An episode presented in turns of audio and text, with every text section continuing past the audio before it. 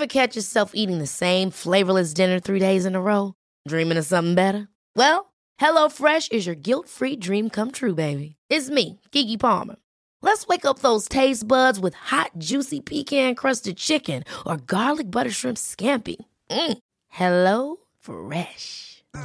Stop dreaming of all the delicious possibilities and dig in at HelloFresh.com. Let's get this dinner party started.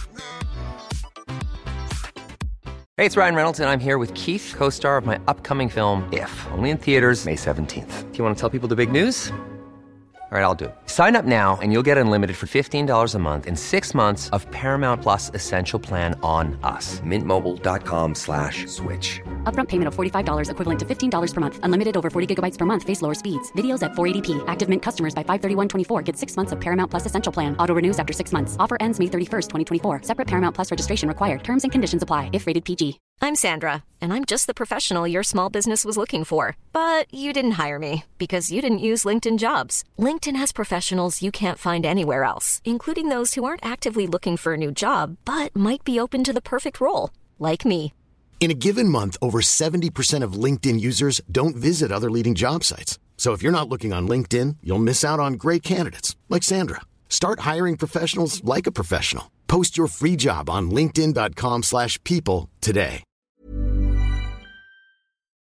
Herzlich willkommen zu Auf Deutsch gesagt, dem Podcast für fortgeschrittene Lerner der deutschen Sprache.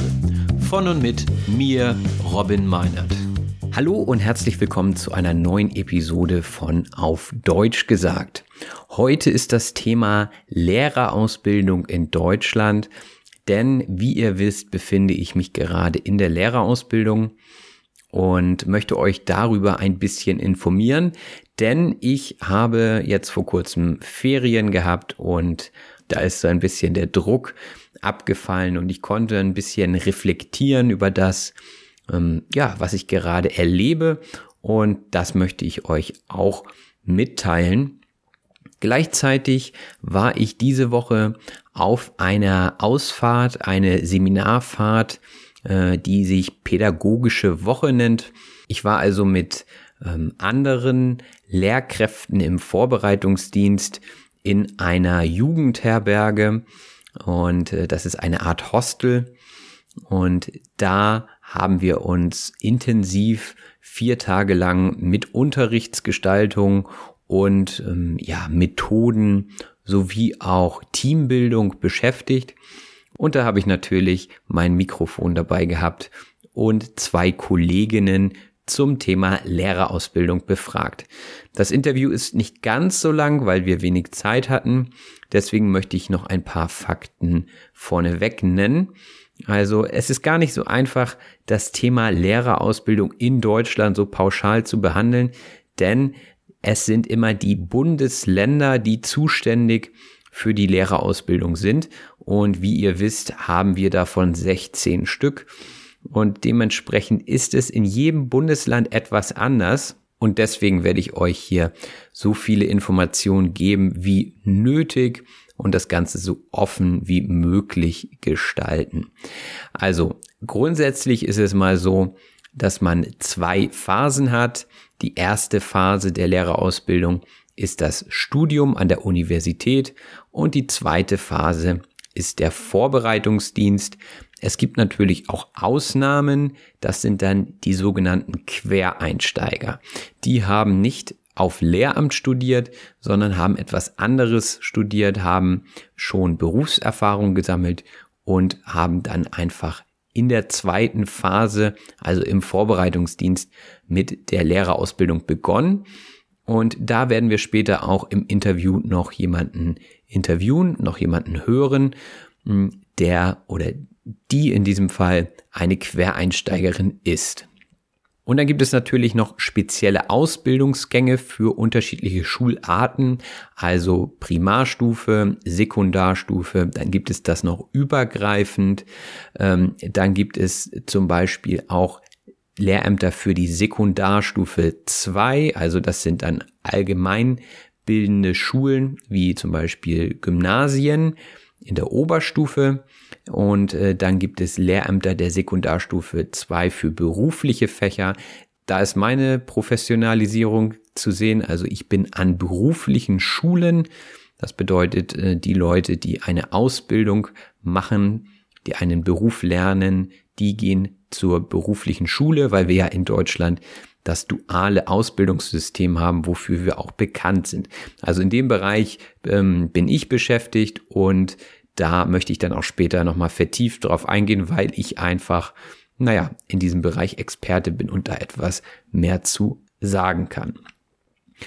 Vergessen möchte ich aber nicht die sonderpädagogischen Lehrämter und da geht es darum, ähm, mit Menschen zu arbeiten, die eben spezielle Bedürfnisse haben, die vielleicht anders oder schwieriger lernen. Und ähm, ja, das ist nochmal ein Spezial-Lehramtstyp. Also muss man sich vor dem Studium am besten entscheiden, in welche Richtung man äh, gehen möchte. Und diesen Ausbildungsgang studiert man dann in der Regel.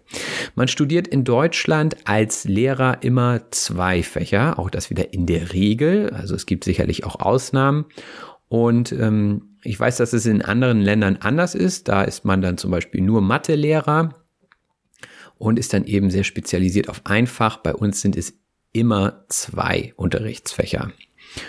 Wir haben auch schon Praktika während des Studiums, also die sind integriert in das Studium und ähm, dadurch haben wir dann eben einen stärkeren Praxisbezug auch schon während der ersten Phase der Ausbildung.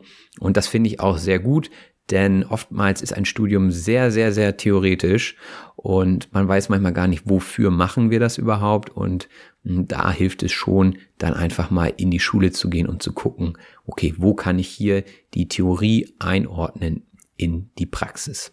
Für das Lehramt muss man in der Regel den Master haben. Das bedeutet, man muss also erst einen Bachelor machen und danach noch den Masterstudiengang belegen. Und wenn man den in der Tasche hat, dann hat man die erste Staatsprüfung bestanden. Ja, und wenn man dann das Studium erfolgreich beendet hat, dann geht es weiter mit dem Vorbereitungsdienst. Und da möchte ich jetzt auf den Vorbereitungsdienst in Hamburg eingehen, denn wie gesagt, es gibt Unterschiede und ich kann am besten das wiedergeben, was ich gerade mache.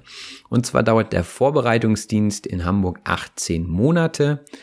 Man unterrichtet durchschnittlich 10 bedarfsdeckende Unterrichtsstunden pro Woche. Das bedeutet also, ich bin als Lehrkraft an der Schule eingestellt. Zusätzlich zu diesen 10 Stunden, die ja erstmal nicht so viel klingen, die einen aber schon ganz schön fordern können, ähm, gehe ich natürlich zu Seminaren. Da haben wir drei unterschiedliche Seminare, jeweils eins für die Fachrichtung, also Fachseminare, bei mir Englisch und Wirtschaft. Und dann gibt es noch ein Hauptseminar, das fachübergreifend ist. Und ähm, da gibt es sicherlich auch unterschiedliche Bezeichnungen in unterschiedlichen Bundesländern. In den Seminaren bekommt man viel Hilfestellung zum Unterricht. Also da spricht man über den guten Unterricht, welche Kriterien man zu befolgen hat. Ähm, man spricht über Methoden und man bekommt ganz viele Ideen. Wichtig dabei ist auch zu reflektieren, ähm, wie man seinen Unterricht durchgeführt hat und was man am besten nächstes Mal ändern sollte, damit der Unterricht noch besser wird. Ähm, man bekommt Unterstützung von Mentoren beziehungsweise Mentorinnen. Die hat man für jedes Fach, also einen Ansprechpartner, eine Ansprechpartnerin, die einem an der Schule, also das ist dann auch immer eine Lehrkraft, unterstützt bei Fragen zum Unterricht, die einen ab und zu besucht und einem Tipps gibt. Also das ist schon sehr viel wert, so eine Mentorin. Bei mir sind es jetzt Mentorinnen das ist einfach wichtig, dass man gerade zu Anfang ein paar Tipps bekommt und hm, auf Sachen hingewiesen wird, die man alleine vielleicht nicht so gleich erkennen würde. Ja, und dann gibt es natürlich noch offizielle Termine, bei denen auch das Seminar kommt und ähm, die Ausbilder. Vor solchen Unterrichtsbesuchen hat man immer ein bisschen Respekt, weil man eben seinen Unterricht öffnen muss für die anderen und natürlich auch guten Unterricht zeigen möchte. Deswegen ähm, ist man dort sehr aufgeregt und deswegen investiert man relativ viel Zeit in die Vorbereitung des Unterrichts und in die Materialien. Und äh, das ist so der Schwerpunkt dieser Ausbildung eben in diesen Unterrichtsbesuchen zu zeigen, dass man ein guter Lehrer ist. Also neun Stück hat man davon an der Zahl. Am Ende kommen dann noch die zwei unterrichtspraktischen Prüfungen. Also da zählt es dann. Am Ende der Ausbildung muss man zeigen, dass man gut unterrichten kann. Und dann gibt es noch zwei mündliche Prüfungen. Und hier zeigt sich dann eben auch, dass in relativ kurzer Zeit, also diese 18 Monate, man muss natürlich die Ferien noch abziehen, unterm Strich nicht viel Zeit bleibt für relativ viele arbeitsintensive Projekte. Und dementsprechend ist man relativ gestresst. Also es kommt natürlich immer auf die Person drauf an, aber es gibt immer was zu tun zum Beispiel muss man Entwürfe auch schreiben. Also ein Entwurf ist in diesem Fall ein ja, Plan, eine Übersicht über den Unterricht, den man durchführt. Und dort beschreibt und begründet man sehr kleinschrittig, warum man was wie tut. Und dieser Unterrichtsentwurf ist jetzt hier in Hamburg immer so durchschnittlich acht Seiten lang plus Anhang, also plus die Materialien, die man im Unterricht verwenden möchte. Dann, wenn man den Entwurf abgeschickt hat, muss man den Unterricht natürlich durchführen. Da werden dann die Gäste dazu eingeladen, also Mentoren, Seminarleitung, Schulleitung, die wollen natürlich auch sehen, wie ihre Auszubildenden sich so schlagen. Und dann kommen noch andere Referendare beziehungsweise Lehrkräfte im Vorbereitungsdienst, die einem dann auch nochmal Rückmeldung geben zu dem gesehenen Unterricht. Denn das passiert immer anschließend.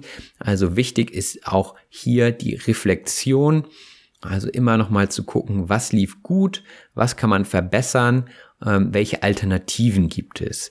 Das ist eben wichtig, um sich immer weiterzuentwickeln.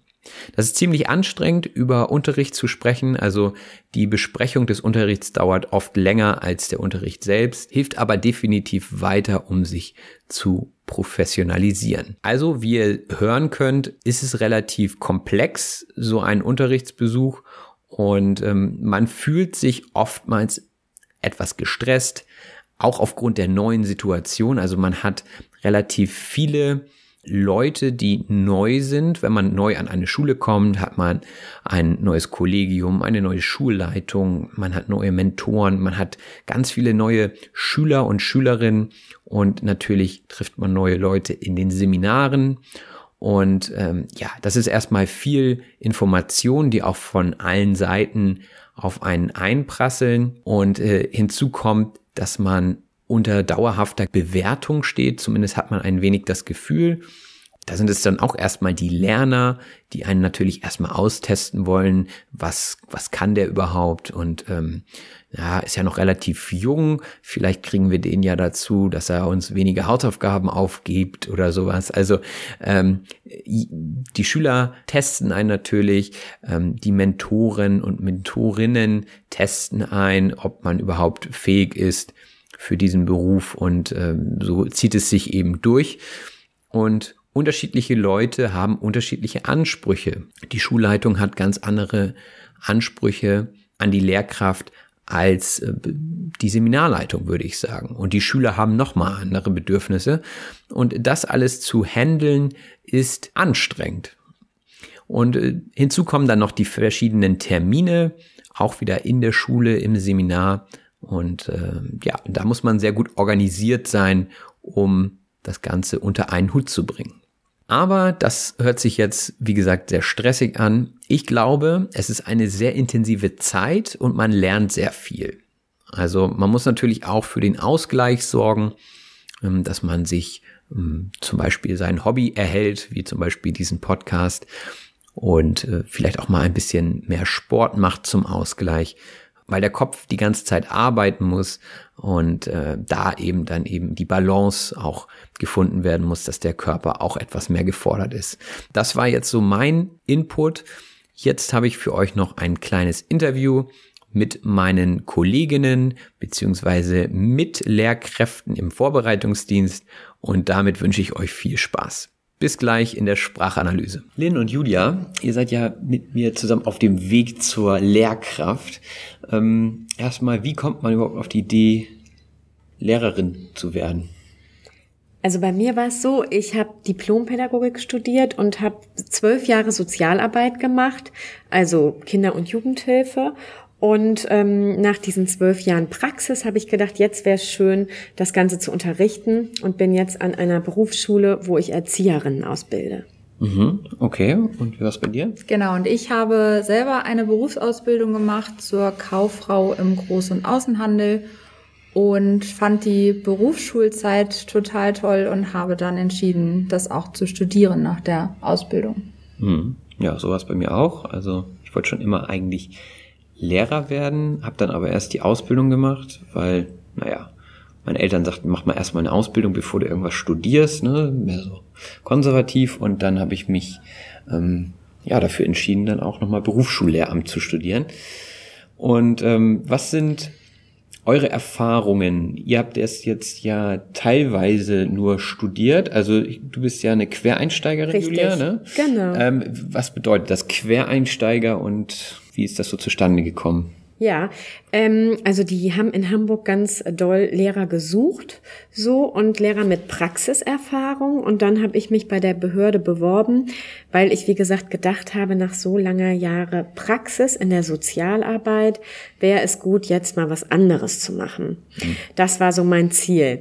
Und ähm, dann habe ich mich für den Quereinstieg beworben und habe ähm, eine Lehrprobe gemacht ähm, an der ähm, Berufsschule in Altona für Erzieher und die Schulleitung hat dann gesagt, hier, ich bin für das Referendariat geeignet. Sie kann sich das vorstellen. Ja, Okay, so war der Werdegang. okay.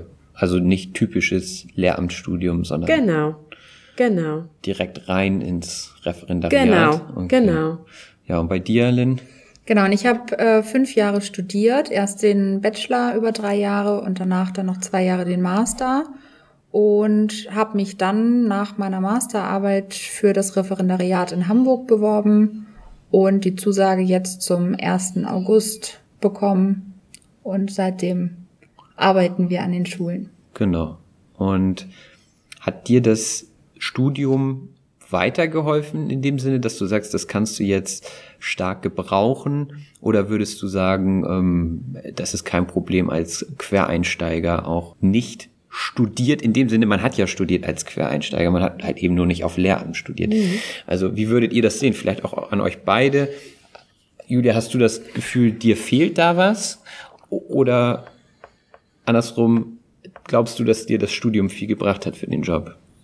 Also ich kann sagen, mir hat ähm, mein Studium und meine Arbeit tot, total viel gebracht für den Job, weil ich von meiner Arbeit total zehren kann. Das heißt, ich bringe ganz viele Beispiele, auch ähm, ja aus dem Kita-Alltag, wo ich mal gearbeitet habe, aus dem Jugendhilfealltag von den Familien, wo es Kindeswohlgefährdungen gab, in die ich reingegangen bin. Und ich bringe ganz viele Beispiele, praktische Beispiele und rufe die so ab, wie so eine Festplatte, die ich im Kopf habe. Also mir hat die Praxis ganz viel geholfen. Ähm, jetzt merke ich so, wo es um Unterrichtsentwürfe geht und das Ganze, ach, vielleicht haben es die etwas leichter, die Lehramt studiert haben, weil diese formalen Dinge, ich habe 2006 meinen Abschluss gemacht, Diplompädagogik, das ist jetzt nun schon sehr lange her. Und ähm, da denke ich manchmal, die, die Lehramt studiert haben und jetzt auch noch ganz frisch fertig geworden sind, sind vielleicht noch mehr in diesen theoretischen Sachen stark. Also ich würde sagen, dass mir insbesondere das Masterstudium was gebracht hat. Der Bachelor mh, zum Teil. Also man hat halt so ein ähm, wirtschaftliches oder betriebswirtschaftliches Grundwissen, würde ich sagen, wobei ähm, man deutlich mehr lernt in dem Sinne als das, was man jetzt ähm, in der Schule braucht oder auf, auf einer anderen Ebene. Also das, was man studiert hat, ähm, kann man so den Schülern halt nicht weitergeben und muss es ganz anders oder den Stoff ganz anders durchdringen, um es vermitteln zu können. Aber insbesondere im Master hatten wir viel Erziehungswissenschaften oder Pädagogik, die mir jetzt schon weitergeholfen haben. Wir haben auch Unterrichtsentwürfe geschrieben, das, was dir, Julia, ähm, fehlt. und haben ja so pädagogisch-didaktische Grundlagen, die wir jetzt im Referendariat halt ähm, schon anwenden können. Mhm. Ihr sagtet jetzt, äh, ihr habt so ein bisschen eure, eure Fächer angedeutet, vielleicht nochmal, um das klarzustellen. Was hast du studiert und was unterrichtest du? Genau, ich habe ähm, Wirtschaftswissenschaften und Sozialwissenschaften in Kombination natürlich mit Erziehungswissenschaften studiert und unterrichte an der Schule jetzt Wirtschaft und Politik. Mhm. Genau, also das ist so in drei Bereiche gegliedert, ne, das Lehramtsstudium. Also Erziehungswissenschaften hat man immer, weil man eben Lehrkraft wird. Und dann hat man in Deutschland immer die zwei Fächer. Ähm, wie war das bei dir? Du hast das ja nicht, dann haben wir schon festgestellt, nicht so in, auf Lehramt studiert. Das heißt, du bist Sozialpädagogin, oder? Genau, also Diplompädagogin, mhm. hatte die Nebenfächer Psychologie und Soziologie im Studium mhm. und bin jetzt eingesetzt ähm, in der Kinder- und Jugendhilfe, das ist ein Fach mhm. sozusagen, mhm. und in Politik bei den Erziehern. Also das sind meine beiden Fächer. Hm, also sehr stark an das angelehnt, was ihr vorher auch gemacht habt ja. eben. Ja. Und das ist ja auch super. Ja, bei mir ist es halt Wirtschaft und Englisch. Und ähm, das kommt halt auch daher, da ich vorher eine Ausbildung zum Groß- und Außenhandelskaufmann gemacht habe. Genau. So ist das also, ähm, weil man Berufsschullehrkraft wird, dass man da eben schon in dem Bereich dann auch arbeitet, aus dem man kommt, was ja auch einfach Sinn macht, ja. Und jetzt habt ihr ja die ersten Monate im Referendariat hinter euch. Was ist so der erste Eindruck? Also Höhen und Tiefen. Also ich finde es toll, jetzt nach so vielen Jahren Studium endlich ähm, mit den Schülern zu arbeiten. Das hat im Studium ganz viel gefehlt, dass man so weit weg war von der Schule, dass man viel über Schule gelernt hat, aber es nicht anwenden konnte. Ähm, das ist jetzt einfach toll, dass man wirklich in Kontakt zu den Schülern ist, das, was man all die Jahre gelernt hat und auch jetzt während des Referendariats noch lernt, ähm, direkt anwenden und umsetzen kann. Ja, da wurden wir gerade unterbrochen vom Hausmeister. Jetzt sind wir in einem anderen Raum und äh, wir waren bei der Frage, welche Erfahrungen ihr gemacht habt, also positive und negative. Genau, wir waren jetzt, glaube ich, gerade bei den Tiefen. Manchmal ist es schwierig, weil man ähm, noch nicht so viele Erfahrungen hat im Unterrichten, mit bestimmten Situationen umzugehen, mit denen man vorher noch nicht konfrontiert wurde. Ähm, und es ist viel Organisation, also man muss ähm, die Schule organisieren, sich selber organisieren, ähm, die Seminare und so weiter. Das ist schon teilweise sehr, sehr viel, was man da so beachten muss. Mhm. Genau, also ich äh, freue mich, dass ich die Gelegenheit habe, das Referendariat zu machen. Das finde ich erstmal großartig. Ich freue mich immer über die Schüler, die finde ich auch großartig. Ich freue mich, dass ich nicht mehr so problemfokussiert arbeite, weil in meinem früheren Job gab es Kindeswohlgefährdungen, gab es viel Sucht, gab es psychische Erkrankungen, gab es Wohnungslosigkeit und all die Themen sind jetzt für mich viel leichter auf der emotionalen Ebene, leichter. Deshalb fühle ich mich insgesamt eher entlastet, merke ich. Und ähm, habe drei Kinder und merke, jetzt sind wir gerade auf pädagogischen Tagen. Das heißt, ich fokussiere mich auf das Referendariat und jetzt finde ich es gerade das erste Mal anstrengend, weil ich keine Nebenbaustellen habe. Also ich merke, die Kinder helfen mir eigentlich, weil immer wenn ich nach Hause komme vom Unterricht, dann beschäftige ich mich sofort mit den Kindern, wie es denen geht, was haben die für Anliegen. Und deshalb kann das Referendariat gar nicht so viel Raum bei mir einnehmen und ich sehe das positiv und mhm. merke das witzigerweise gerade auf den pädagogischen Tagen, dass es mir zu viel Raum ist und mhm. dass ich diese Nebenbaustellen Baustellen hört sich jetzt etwas negativ an, wenn ich damit Kinder bezeichne, aber dass ich die großartig finde. Mhm. Ja, kommt mir ähnlich vor. Also ich habe halt keine Kinder und ähm, habe die Zeit, mich damit stark auseinanderzusetzen und ja, man ist halt nie fertig. Ne? Ich glaube, das ist auch eine große Gefahr des Lehrerberufs, dass man einfach ähm, immer mehr machen kann, dass man viel Arbeit mit nach Hause nimmt also durch Klausuren oder Klassenarbeiten, ähm, durch Unterrichtsvorbereitung. Ich glaube, man könnte sich so strukturieren, dass man alles in der Schule macht und dann sagt so, okay, wenn ich jetzt um 16 Uhr nach Hause gehe zum Beispiel, dann bin ich fertig, aber dafür müssen natürlich auch die Räume geschaffen werden in der Schule und das ist bei uns an der Schule noch nicht so, dass ich mir sage, okay, das kann mit meinem Büro zu Hause sozusagen mithalten. Äh, oder ja, die Atmosphäre muss ja auch stimmen, ne? Genau. Aber ich sehe das auch so, dass äh, da viele neue Eindrücke sind, die man erstmal natürlich verarbeiten muss und dadurch, dass man viele Termine hat und etwas fremdbestimmt ist, auch durch die Seminare und ähm, durch ganz viele verschiedene Leute. Also man hat ja viel, viele verschiedene Vorgesetzte, man hat die Schüler, also und alle haben sie irgendwie Anforderungen an einen. Mhm. Ähm, ich finde, das macht es so schwierig, weil man ähm, ja manchmal nicht genau weiß, an wen soll ich mich denn jetzt richten, was hat, was hat Vorrang und sich dabei dann selbst nicht zu vergessen. Ne? Also mhm. man merkt so, die Hobbys werden weniger oder ähm, man hat weniger Zeit dafür oder man nimmt sich einfach weniger Zeit. Ich glaube, mhm. das ist ein Problem. Ja, jetzt haben wir eher so ein bisschen, also ja, so die negative Seite. Ne? Das ist beim Referendariat immer so, wenn man drinsteckt, ist, hört sich das immer sehr negativ an. Ähm, was versprecht ihr euch denn davon? oh, jetzt sitzen wir hier. Alles gut. So, das ist der Running Gag jetzt hier, dass der Hausmeister uns so unterbricht. Genau. Ähm, wir wollen positiv enden. Was versprecht ihr euch vom, vom Referendariat oder ähm, wie wollt ihr später arbeiten? Was ist euer Ziel als Lehrkraft? Mein Ziel ist, guten Unterricht zu machen. Mein Ziel ist, nah an den Schülern zu sein, Beziehungen aufzubauen zu jedem einzelnen Schüler, zu jeder einzelnen Schülerin. Mein Ziel ist, dass Unterricht Spaß macht. Hm. Mein Ziel ist, dass ähm, ich im Unterricht spontan auf Störungen eingehe, spontan schaue, wo stehen die Schüler, wie kann ich gegebenenfalls auch Unterricht umdisponieren, wenn ich merke, das Interesse besteht nicht für dies oder jenes Thema. Mein Ziel ist, äh, so flexibel wie möglich Unterricht zu gestalten und ich freue mich drauf. Mhm. Okay. Genau, ich kann mich da Julia weitestgehend anschließen. Also ich hoffe auch sehr, dass man ähm, durchs Referendariat oder durch die weitere Ausbildung jetzt so ein guter Lehrer wird, wie man es sich vorher gewünscht hat, dass man ähm, guten, interessanten und abwechslungsreichen Unterricht für die Schüler machen kann. Ähm, gleichzeitig aber natürlich irgendwie die Anforderungen der Schule, der Behörde etc. erfüllt in dem, mit dem, was man im Unterricht macht. Und für mich ist es auch so, wie Julia auch schon sagte, ganz wichtig, dass man ähm, Beziehungen zu den Schülern aufbaut, weil nur so guter Unterricht eigentlich funktionieren kann. Wenn die Beziehung zwischen Lehrer und Schülern nicht da ist, dann ist es auch schwierig, wirklich guten Unterricht zu machen, denke ich. Und das mhm. ja, ist mir ein besonderes Anliegen.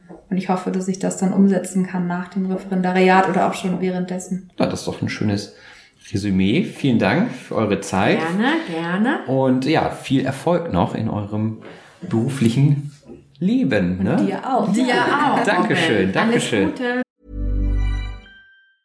Many of us have those stubborn pounds that seem impossible to lose, no matter how good we eat or how hard we work out. My solution is PlushCare. PlushCare is a leading telehealth provider with doctors who are there for you day and night to partner with you in your weight loss journey. They can prescribe FDA-approved weight loss medications like Wagovi and Zepbound for those who qualify. Plus, they accept most insurance plans. To get started, visit plushcare.com slash weight loss. That's plushcare.com slash weight loss. There's never been a faster or easier way to start your weight loss journey than with PlushCare. PlushCare accepts most insurance plans and gives you online access to board-certified physicians who can prescribe FDA-approved weight loss medications like Wigovi and Zepbound for those who qualify. Take charge of your health and speak with a board-certified physician about a weight loss plan that's right for you. Get started today at plushcare.com slash weight loss. That's plushcare.com slash weight loss. plushcare.com slash weight loss. Die Sprachanalyse. Und da sind wir auch schon in der Sprachanalyse. Jetzt möchte ich zusammen mit euch durch die Vokabeln und Redewendungen aus dieser Episode gehen. Und das erste Wort ist reflektieren. Reflektieren bedeutet über etwas nachdenken. Und äh, in der Lehrerausbildung lernt man sehr stark auch zu reflektieren, was man gerade getan hat und wie man es hätte vielleicht anders machen können oder besser machen können. Also reflektieren ist immer ein Prozess, bei dem man über etwas im Detail nachdenkt, mit der Intention, etwas zu verbessern oder zu verändern. Das Reflektieren lernt man unter anderem auch im Seminar. Das Seminar ist eine Lehrveranstaltung. Bei Seminaren handelt es sich meist um etwas kleinere Gruppen. Also in meinem Seminar sind wir jetzt 19 Leute und ähm, es gibt da keine fixe Größe, aber Seminare sind eher Veranstaltungen, wo eher kleinere Gruppen zu finden sind. Und ich war mit meinem Seminar in der Jugendherberge. Die Jugendherberge ist eine einfach ausgestattete Unterkunftsstätte, besonders für Jugendliche. Also ihr kennt das vielleicht aus anderen Ländern, wo man vom Hostel spricht. Die Jugendherberge ist eher sehr einfach ausgestattet. Also man bekommt ein Bett, also diese Hochbetten, wo oben und unten jemand schlafen kann. Ähm, da streitet man sich dann gerne drum, wer dann jetzt nach oben muss oder wer unten liegen darf. Und das Essen ist meistens auch so, naja, semi-gut, sagen wir mal so. Dafür sind die Jugendherbergen leider in Deutschland immer noch bekannt, dass eben das Essen nicht immer so gut ist und besonders die Getränke auch eher so verdünnte Säfte sind aus irgendwelchen Konzentraten, die nicht so sehr gut schmecken. Aber nichtsdestotrotz gibt es diese Jugendherbergen, die eben einen guten Job machen, indem sie günstig Übernachtungsmöglichkeiten und Verpflegung anbieten. Ich bin im Referendariat, sagte ich. Das Referendariat ist der Vorbereitungsdienst für, in diesem Fall, Lehrkräfte. Das gibt es auch für Juristen, die gehen auch in ein Referendariat und das ist letztendlich nur eine Vorbereitungszeit, eine Art Training, wo man eben Praxiserfahrung sammeln kann. Und bei einigen Berufen gibt es eben diesen Vorbereitungsdienst und ein Referendariat macht ja auch Sinn, denn ähm, wenn man jetzt gleich zu 100 Prozent einsteigen würde in die Tätigkeit, dann würde es zu Überforderung führen, denke ich zumindest. Und ähm, so bekommt man eben noch Hilfestellung von verschiedenen Seiten.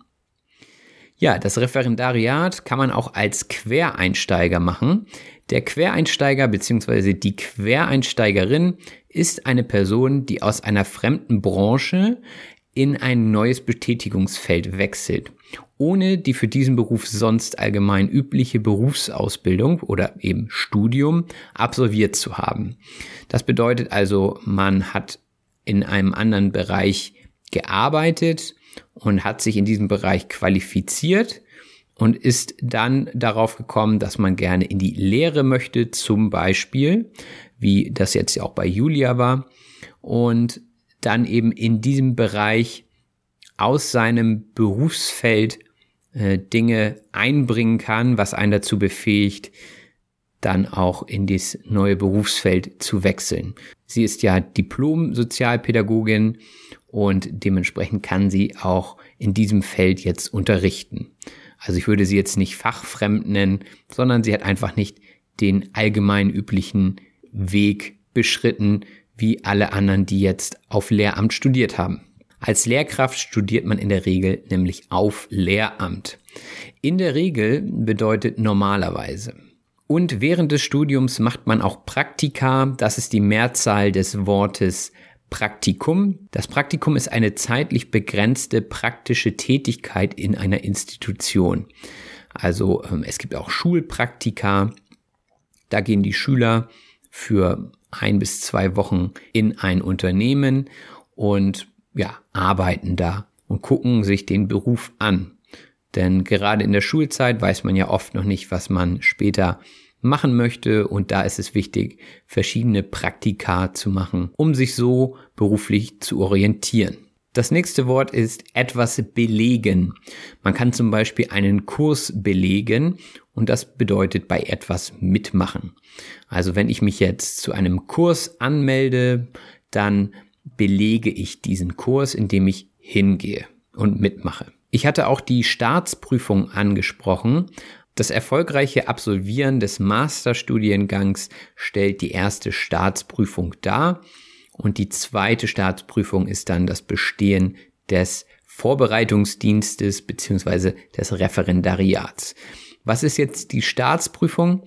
Die Staatsprüfung ist eine von staatlichen Prüfern durchgeführte Abschlussprüfung, auch Staatsexamen genannt. Und die braucht man eben, diese zwei Staatsexamen, um später als Lehrkraft arbeiten zu können in Deutschland. Ich weiß, dass es in anderen Ländern etwas weniger schwierig ist, Lehrer zu werden. In Deutschland ist es ein relativ langer Weg. Wir hatten auch von Methoden gesprochen. Die Methode ist ein Verfahren beziehungsweise eine Art und Weise, etwas zu tun. Also ich denke, da brauche ich nicht mehr viel zu, zu sagen. Dann ein weiteres Wort mit M, und zwar der Mentor beziehungsweise die Mentorin.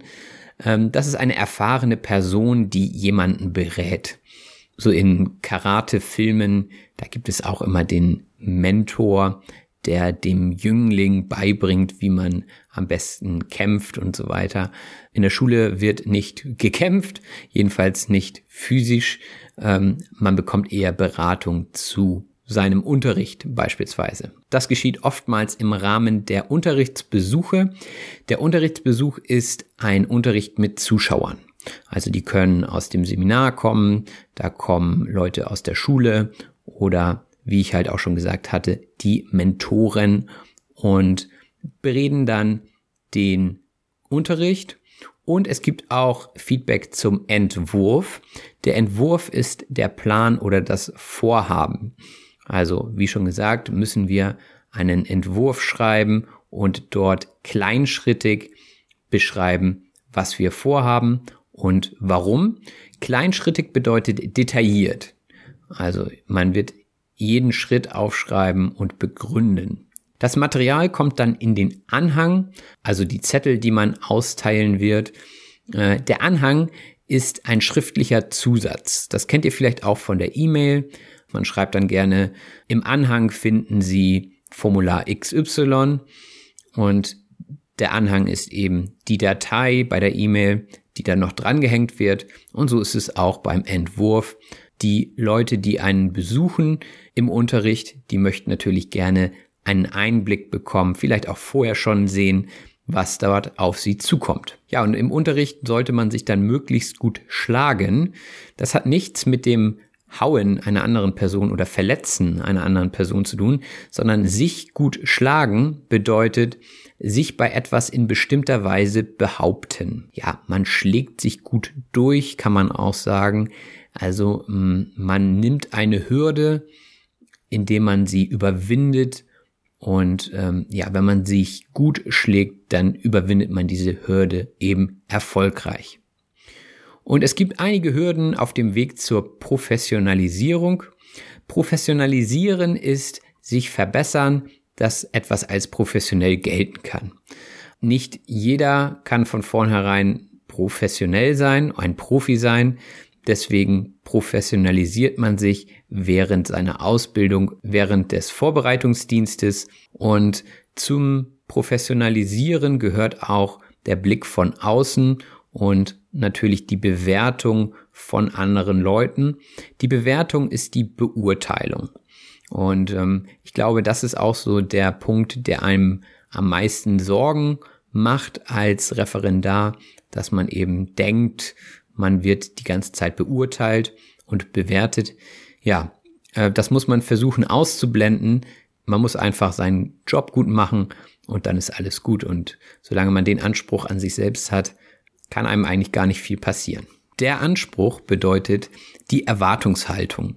Und äh, man kann einen Anspruch an sich selbst stellen. Also wenn man einen hohen Anspruch an sich selbst hat, dann ist man vielleicht ein Perfektionist oder man hat eben hohe Erwartungen an sich selbst. Man kann aber auch versuchen, dem Anspruch der anderen gerecht zu werden. Und verschiedene Leute stellen eben unterschiedliche Ansprüche an einen. Und ich sagte, das zieht sich so durch. Ja, sich durchziehen bedeutet lang anhalten. Es zieht sich also durch, dass man äh, zum Beispiel bewertet wird im Referendariat und es zieht sich durch, dass man immer wieder vor neuen Entscheidungen steht und Herausforderungen steht. Und ähm, wenn es sich durchzieht, dann hält es eben lang an. Und es wird sich sicherlich bis zum Ende des Referendariats durchziehen. Das bedeutet, es wird sich erstmal nicht ändern. Wichtig ist, dass man einen Ausgleich findet, hatte ich gesagt. Der Ausgleich ist etwas, was ein Gleichgewicht wiederherstellt, beziehungsweise die Balance wiederherstellt. Das kann zum Beispiel sein Musik machen, hm, Sport treiben, also verschiedene Sachen, die einen Ausgleich zum Stress oder zur Schule eben bilden. Wir hatten auch über die Ausbildung meiner Gesprächspartnerinnen gesprochen und dort wurde über Sozialarbeit gesprochen. Die Sozialarbeit ist eine psychosoziale und materielle Betreuung bestimmter Personen, die Unterstützung benötigen. Also ähm, arbeiten mit Leuten, denen es eben aus bestimmten Gründen nicht gut geht und die Hilfe brauchen. Das ist Sozialarbeit. Und ein Beruf, der auch mit der Sozialarbeit zu tun hat, ist der Erzieher bzw. die Erzieherin. Das ist jemand, der eine Ausbildung an einer Fachschule als Betreuer von Kindern und Jugendlichen in öffentlichen Einrichtungen wie zum Beispiel Kindergärten oder Heimen abgeschlossen hat. Also Erzieher ist eine Berufsbezeichnung. Und auch die Ausbildung zum Erzieher kann unter Umständen ziemlich lang dauern. Ich hatte auch gesagt, dass ich selbst eine Ausbildung gemacht habe, zwar nicht zum Erzieher, aber zum Groß- und Außenhandelskaufmann. Und da hatte ich gesagt, dass das eher eine konservative Entscheidung war, das zu machen. Konservativ bedeutet am Hergebrachten festhaltend. Also ähm, wenn man konservativ denkt, dann ähm, orientiert man sich an den Erfahrungen, die man vielleicht selbst gemacht hat, die sich bewährt haben äh, für einen selbst und überträgt das dann eben auf zukünftige Entscheidungen. Ein Beispiel für konservative Institutionen ist auch die Behörde. Die Behörde ist eine staatliche, kommunale oder kirchliche Dienststelle. Ja, der Begriff Behörde mh, hm, ist auch so stereotypisch deutsch. Ähm, alles muss seine Ordnung haben. Also wenn man etwas möchte vom Staat, dann muss man sich bei der Behörde melden. Wenn man zum Beispiel einen neuen Reisepass beantragen möchte, dann muss man zur Behörde. Äh, wenn man heiraten möchte, dann muss man zur Behörde. Und alles dauert relativ lange. Und ja, das ist eben so typisch Behörde. Es ist also auch etwas recht konservatives, was es schon lange so in Deutschland gibt, was natürlich auch Vorteile hat, nicht nur Nachteile. Das nächste Wort ist die Lehrprobe. Die Lehrprobe ist eine Unterrichtsstunde, die ein Lehramtsanwärter oder Kandidat hält und die von einem Prüfer oder einer Prüfungskommission beurteilt wird. Also die Lehrprobe ist auch das, was man am Ende des Referendariats machen muss. Das ist die Abschlussprüfung und dort sieht es eigentlich ähnlich aus wie bei einem Unterrichtsbesuch. Dort kommen eben Leute in den Unterricht und geben dafür dann auch eine Note. Und Julia sagte auch, dass sie eine Art Lehrprobe machen musste, bevor sie eben als Quereinsteigerin zugelassen wurde zum Vorbereitungsdienst in Hamburg. Und des Weiteren kann sie von ihren Erfahrungen aus ihrem vorherigen Beruf zehren, sagte sie. Von etwas zehren bedeutet von etwas leben oder profitieren.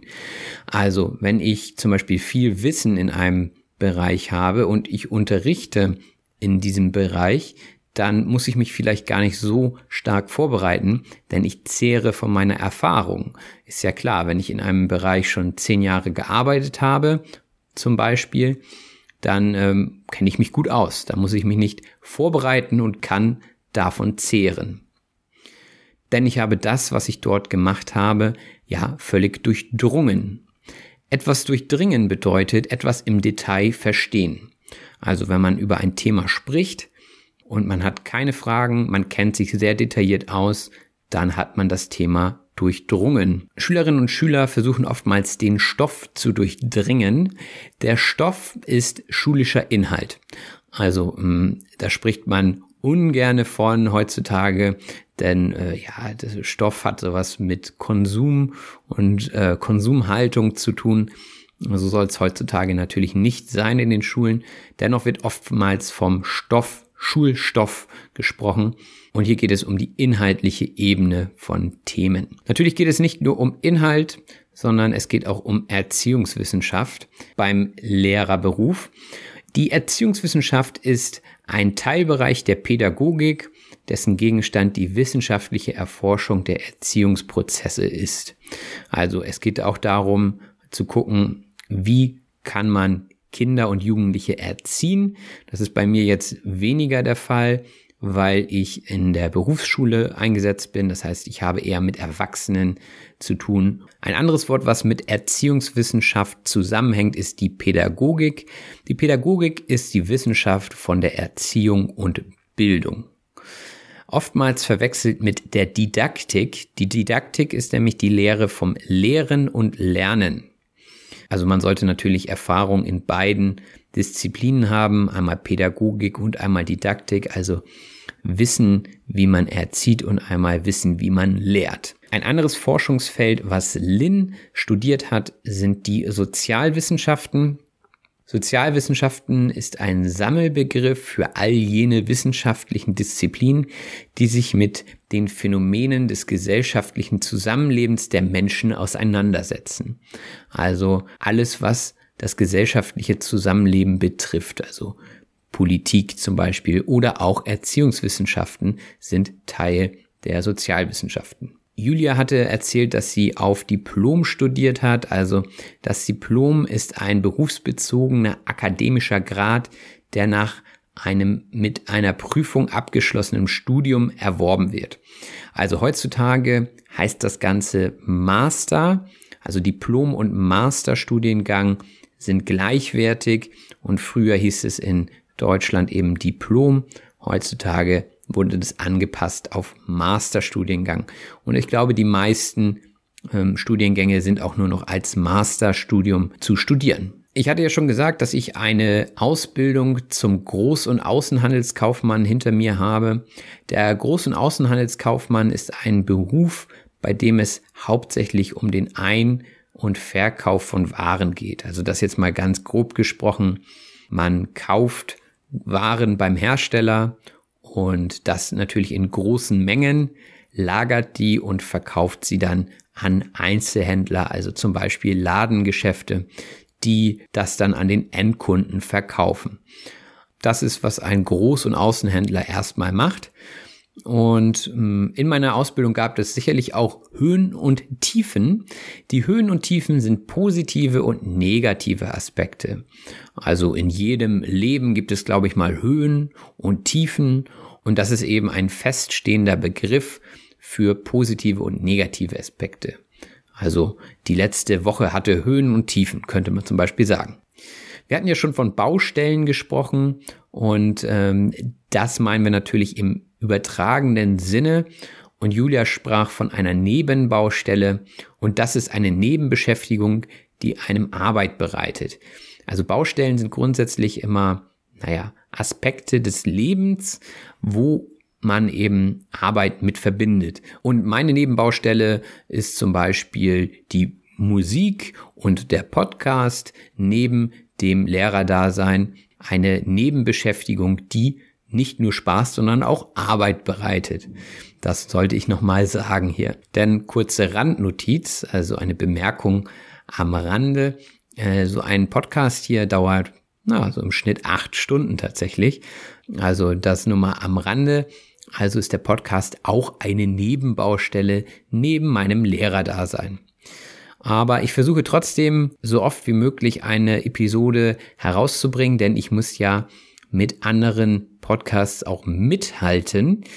Mithalten mit etwas bedeutet gleichwertige Leistung zeigen. So, und wenn andere ihren Podcast, was weiß ich, einmal die Woche rausbringen, dann ist es für mich schwierig, dort mitzuhalten, denn ähm, ich habe einfach zu wenig Zeit dafür.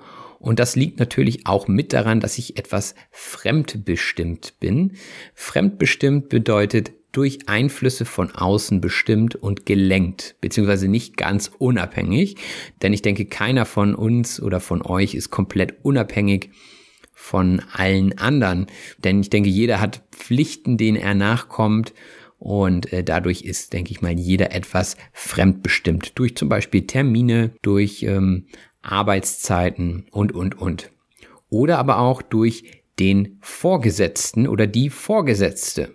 Das ist eine Person, die übergeordnet ist, also meistens im beruflichen Kontext. Grundsätzlich sind die Menschen ja alle gleich, aber im beruflichen Kontext spricht man dann eben von übergeordneten Personen, die ähm, dann die Vorgesetzten sind. Also eure Chefs oder Abteilungsleiter sind eure direkten Vorgesetzten zum Beispiel. Und die bestimmen, welche Aufgaben Vorrang haben. Vorrang haben bedeutet im Vergleich zu jemand oder etwas anderem wichtigeren Stellenwert bzw. größere Bedeutung haben. Hört ihr das Baby im Hintergrund? Na, das ist immer toll. Ich mache jetzt trotzdem weiter. Mein Nachbar hat ein Kind bekommen und das wird man jetzt vielleicht öfter mal im Hintergrund hören. Deswegen werde ich jetzt aber nicht umdisponieren und den Podcast abbrechen. Umdisponieren bedeutet umplanen. Also ähm, manchmal muss man seine Vorhaben abändern und dann würde man kurzfristig sich umentscheiden und das nennt man dann umdisponieren. Ja, das war es auch schon wieder mit der Liste und ich hoffe, es hat euch gut gefallen. Äh, ich weiß, dass ich jetzt länger keinen Podcast herausgebracht habe. Wir haben ja über das Thema Fremdbestimmtheit gesprochen und andere Sachen haben manchmal Vorrang. So ist das im Leben. Es gibt Höhen und Tiefen und man hat viele Nebenbaustellen. Jetzt habe ich auch noch ein paar Wörter reingebracht. Nichtsdestotrotz hoffe ich, dass diese Episode für euch hilfreich war, dass sie interessant war und dass ihr eine Menge neuer Vokabeln lernen konntet. Wenn ihr mich finanziell unterstützen wollt, dann könnt ihr das über den PayPal-Link in der Beschreibung tun. Und ansonsten bleibt mir nur zu sagen, macht es gut, bis bald, euer Robin. Das war auf Deutsch gesagt. Ich hoffe, dass es euch gefallen hat. Wenn das so ist, abonniert doch bitte meinen Podcast und lasst mir einen Kommentar da. Vielen Dank und bis bald, euer Robin.